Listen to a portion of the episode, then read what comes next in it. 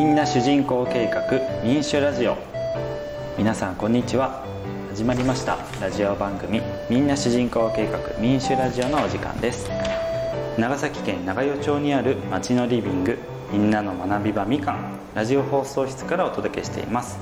みかんは社会福祉法人長与交際会が運営するコミュニティスペースです。パーソナリティは普段はライターをしながらみかんの日替わり館長を務める森京介です。みんなからは森きょんと呼ばれています。よろしくお願いします。えー、それとですね、えー、前回よりあのゲストに来ていただいておりますあの長与町のどんぐり先生と呼ばれている川口正治先生に今日も来ていただいてます。よろしくお願いします。よろしくお願いします。はいお願いします。えっ、ー、とどんぐり先生ですね、はい、長与町で、まあ、今いろんな学校で、はいえー、はい。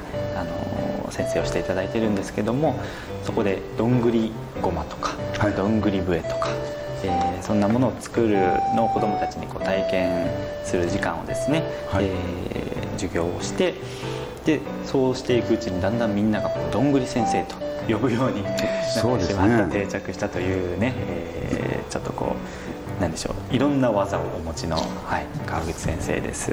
はい。えー、じゃ改めてあの少しこう簡単に自己紹介をお願いしてもよろしいでしょうか？はい、はい、えーと、私はあの西海市の大島町出身です、はい。はい。まあ、高校まであのそこで育ちまして、えー、高校はちなみにあの野球が最近強い大崎高校です。そうなんですね、はい、甲子園に行ったりとかしてる。応援には大学行きました。あそうなんですね。へえあと大学は長崎の方でですね。はい、うんうんうん、そして教員歴としては37年間、うん。えー、60歳の定年を迎えるまで、はい。えー、教職についてました、うん、そしてその後再任用という形であの再任用は再雇用という一般の会社ではですね、うん、呼び呼びますけれども、うん、教員の場合再任用という形いうふうにな言い方で、うん、それで5年間ですね、はい、あの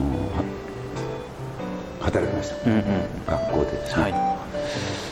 それで年齢的に65になりまして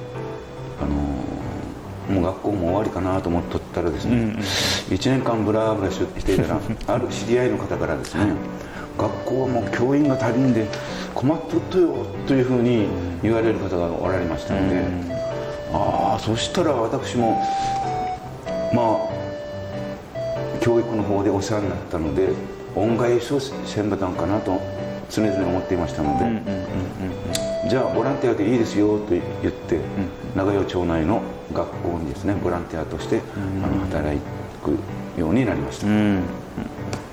はい、そんな感じですかね。うんうん、ですね。まあそういった形で今、まあ、ボランティアだったり先生としてだったりっていう形で、まあ今も子どもたちと関わり続けていらっしゃる、はい、ということですね。すねはい、ありがとうございます。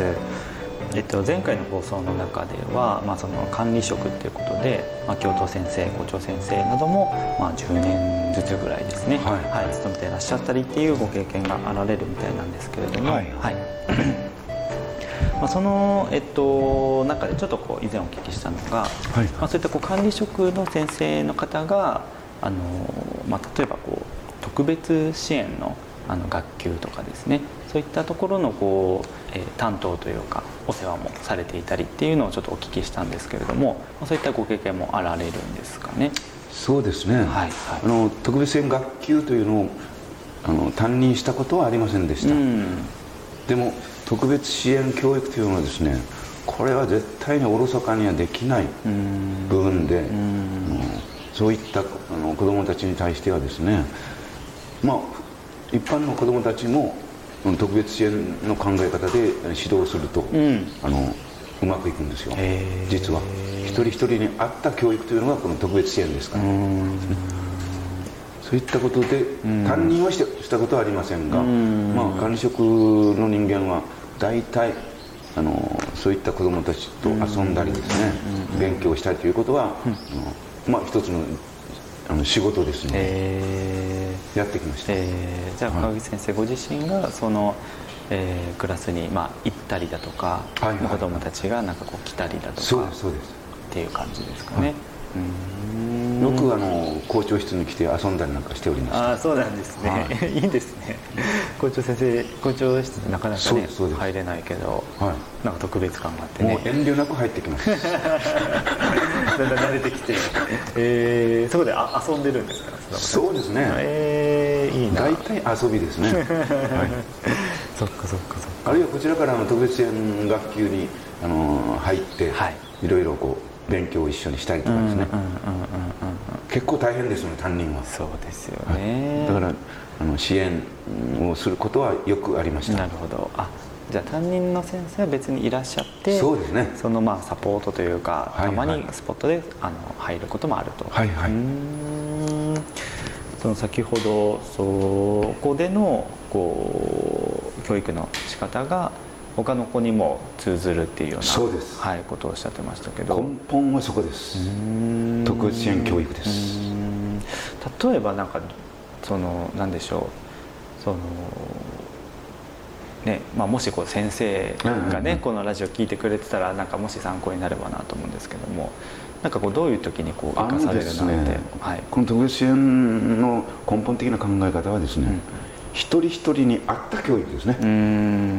一人一人を大事にする教育ということなんですよ。なるほど、うんうん、だから別にあのー、障害を持ったりとか、うん、そういう子どもたちだけのものではない、うん、だけのものではない、はい、そう確かにそうですね、はい、意味するところは一人一人に合った教育をするということなんですね。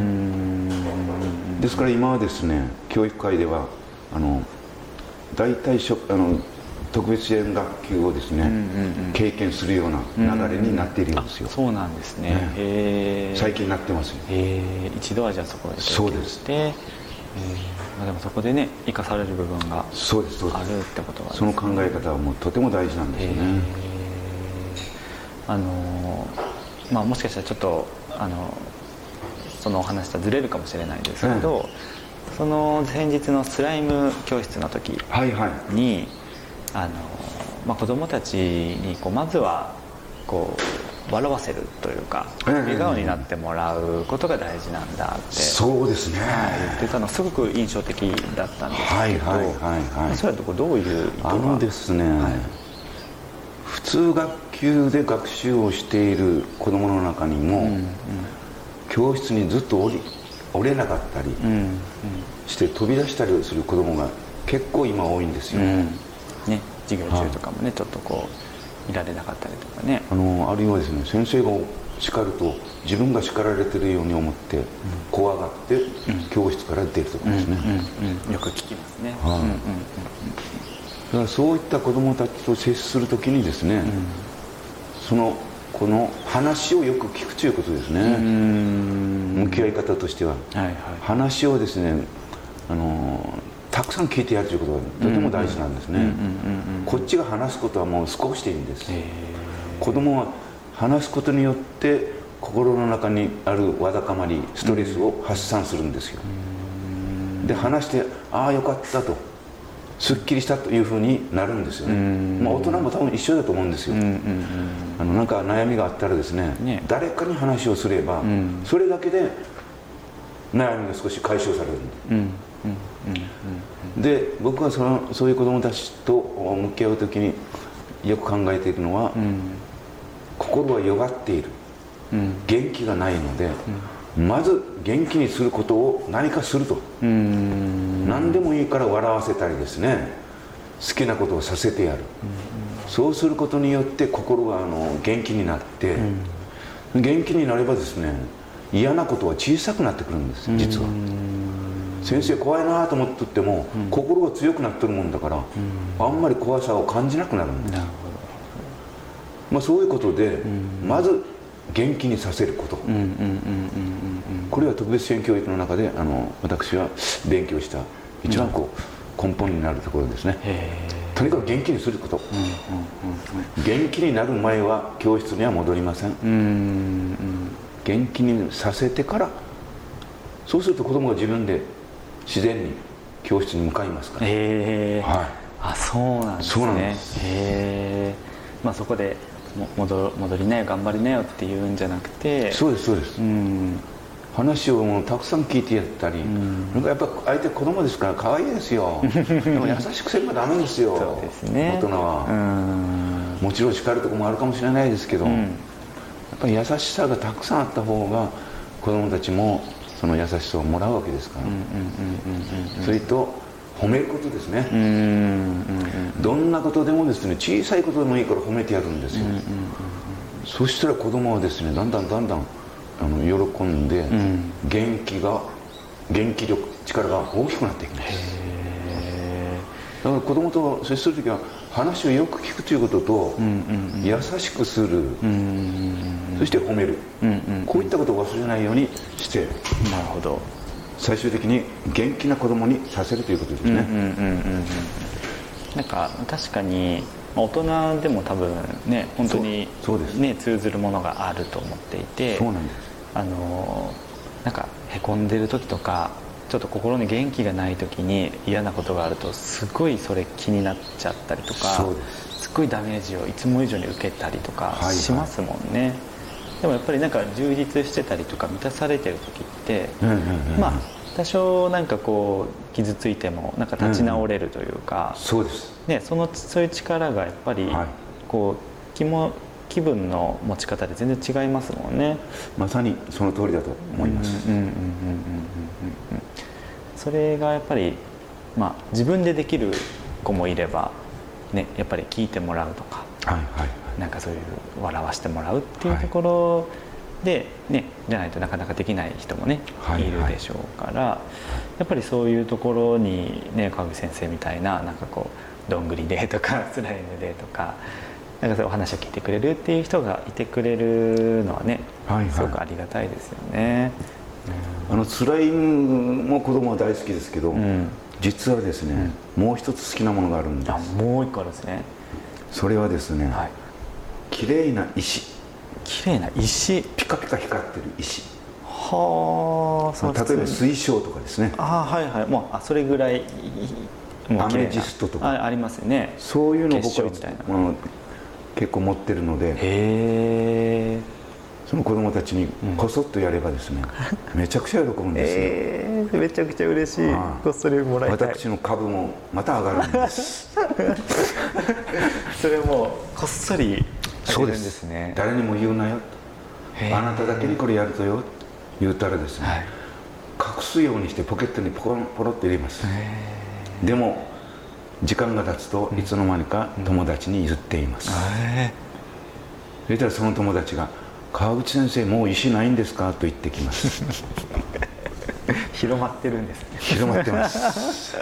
それは困りますね。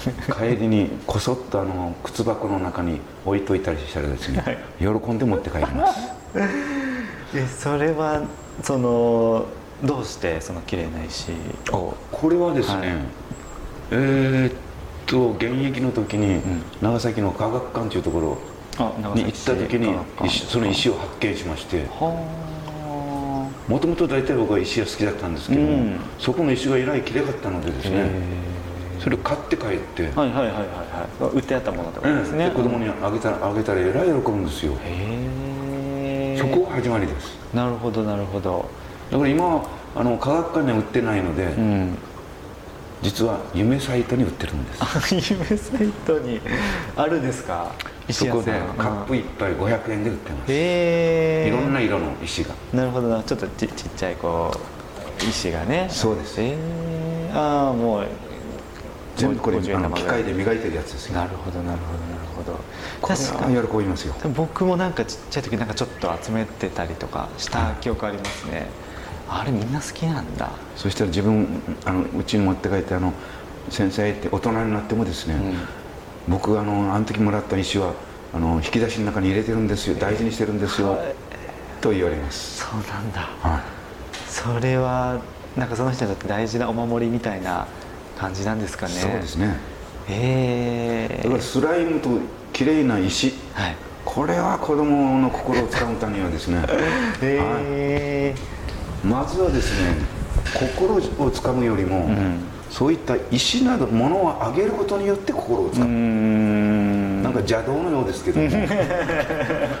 あの女性もそうじゃないですか。ああ確かにね。綺麗なダイヤモンドをちらつかしてもいいんですか。それでねこうキラッとね。すぐ仲良くなりますよ。ハートを掴んでそれでね。あえーなかなかね うまくいかないかもしれない。面よりもですね内面化を図るよりもちょっと物でまず心をつかむと、まあでもなんかそういうこう、まあ、なんですか自然自然というかこうもの物理的なものっていうのははなんかこう子供にとってもこう分かりやすいというかい、そうですね。ね、それに対して感情を出すっていうのがやっぱりこはい。うやりやすいんでしょうね。嬉しいですよ、うん。私もこっそりっていうのがちょっといいですもんね。そうです。あ。こっそりやれば自分だけというふうに思いますから、ね特別なね。特別に。うん。特別なあの存在だと思思われていると、なるほどね。それをこう、まあ、伝えるためのコミュニケーションというか、そうですね。伝えるための方法ですよね。はいはい。なるほど。いやー石。これなんかちょっとまたいつかい石。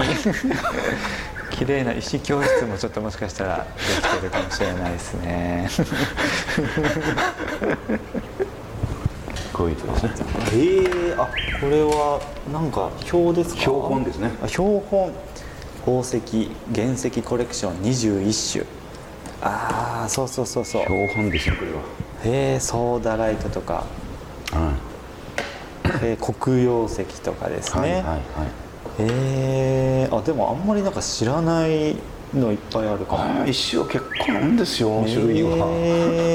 もともとお好きだったんですよねこういう。石は好きですね綺麗だから。へえなるほどなるほど。そしたら孫もそこら辺からですね石を拾ってきて「おじいちゃん石どうぞ」って持ってきますけどあこの石はあんまりいらないけどなと思いながら一応ありがとうと言ってもらっております。ー よかれと思ってね持ってくるから無限にはねできないけど本当はすごいこう宝石みたいなそうですねなんかそう好きなねちょっとみんな勘違いしちゃうかもしれないですね。ああどんぐり先生石好きなんだと思って、ね、水晶とかですね。水晶。うわあ綺麗。ピンク水晶とか綺麗ですよ。えーつるつるに、ああそうなんだ。これが夢に売ってます。なるほどなるほど。今はもう夢サイトのその、うん売り子さんと仲良くなりまして、あのカップにザッと取るんじゃなくて、好きなのを取っていいですかって言ったら「どうぞどうぞ」って言われました。だから子供喜びそうな色のをですね。選んで入れます。しっかりセレクトして、はい。あそうなんだ。そうです。選んで入れてます。あーでもそれがね子供たちの喜びにつながってるって考えれば、はい。めちゃくちゃいい使い方してますね。あのコロナ禍でですね、もう本当いろんな活動が制限されてしまいまして、うんうんうん。だから僕はですねこっそり学校にこの石を持って行ってあげてるんですよ。そしたらそれそれだけで子供は喜んでくれるしスライムを作っていってですね、あげたら家に持って帰ってですね、遊ぶと。そっかそっかそっか。やっぱりそんな風にして少しでもですね、ストレスを取ってやると。学校はそういうものを持って持っていっちゃいけないんですけど。もああそっか、はいこれはもう科学と関係ある確かに。ものですから。そうですね石は科学ですよね。自然科学ですから。もう理科のね、う勉強ですと。あのスライムなんかですね実験ですから。もうそもそもね。実験の結果のあのできたものですから。ーもう堂々と持ってきて。堂々と。だから他の先生から何か言われたらそういうふうに僕は言おうかなと思ってるんです。まあ言う人おりませんけどね。そうですね。いやそれであの子 先輩ですのでちょっと怖くて言えないっていうのもあるかもしれないでも子供たちの笑顔見たらねもうそれは言えないですよそううん。なんかそのまあなんでしょう。ねこっそりコロナ禍でも学校に行ってとかあの今はね学習支援などもあのされてたりってお聞きしてますけどもなんかそういったそのなんでしょう。一度もう先生をねあの辞められて、はいはい。で1年ちょっとねブランクがあってっていう、はい。でもまた戻っ教育の現場に戻ってきてっていうのが、まあなんかこう先ほどやっぱりこうお世話になったから恩返ししなきゃっていうのはありましたけどもそうですね。その関わり続けてるのっはい。てやっぱどういう理由があったりとか原動力があるんですかね？あのですね1年間ブランクがあったと言いますけれども、うん。その1年間の中でいろいろ考えましたへえ恩返しをするにはなどうしたらいいかどうしたらいいか家でブラブラしとってもですね、なんかこう物足りないと言いますかこのままだったらうん。ボケてしまうなというふうに思いましてうん。やっぱり私あの元来子供が好きなので、うん。子供と一緒になんかこうすること勉強したりする、うん。そういうのがやっぱり自分には合ってるのかなというふうに最終的には思いました。うんなるほどなるほもちろんお年寄りの支援とかもですね、あるんですけどもやっぱり自分の場合は子供とのあの付き合いが一番かなと。いうふうに思って学校にあの行ってるところです。じゃあ。本当はね家におっても全然面白くないんですよ。川口先生自身がちょっとなんか物足りない、はい。楽しくないっていうのがあった、はい。あまだ体が動くうちはですねー。あーもういい子供たちと接した接したいなと。うん。じゃあその1年間関わっていなかった時と今とでははいはい。このご自身の気分とかなんかやっぱ違いますか？ああ今はもう毎日充実してますうね、ん。はい、一日が終わってですね。あああ今日もよかったなというふうな気持ちになりますーへえだからそういうことですから僕夏休み嫌いなんです。しばらくね、はい。会えなくなっちゃう子供に会えいないから。そうか。だから子供もですねさそれを察したことがありましたよ。僕は夏休み嫌いさねって言ったらああ先生夏休み子供と会えんもんねって子供が言いましたよ。バレてる。察してますね。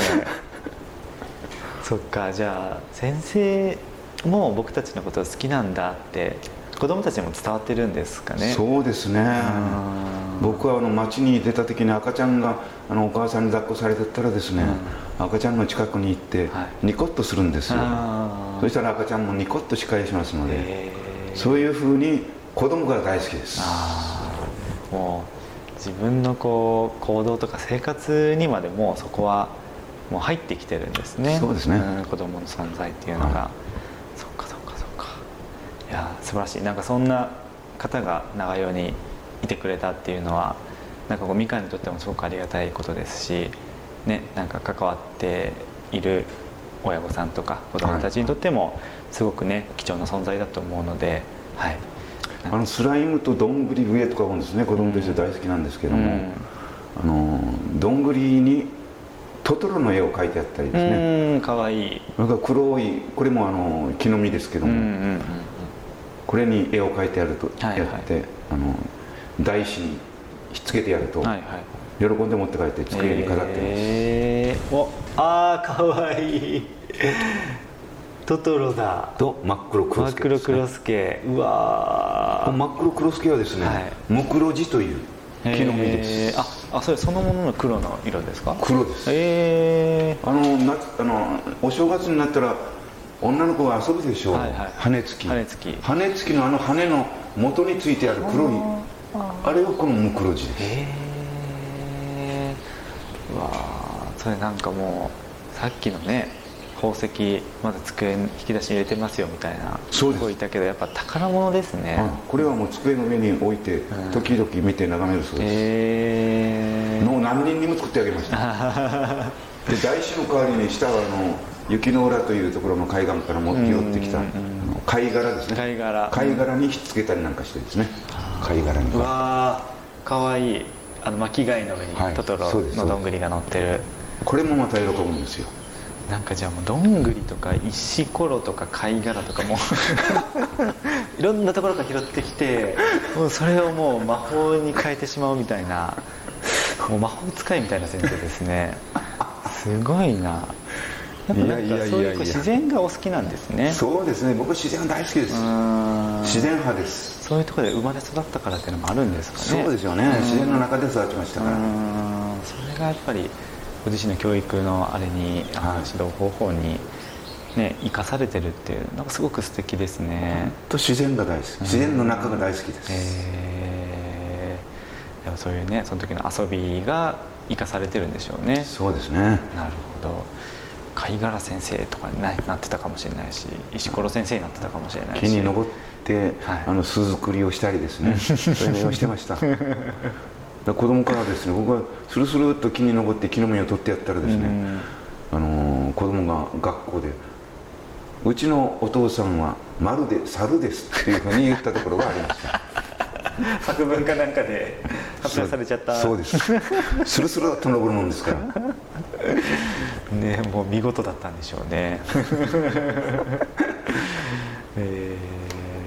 ありがとうございます。も。う後半もねたっぷり 時間いただいてもあっという間にもうねお話しちゃいましてはい。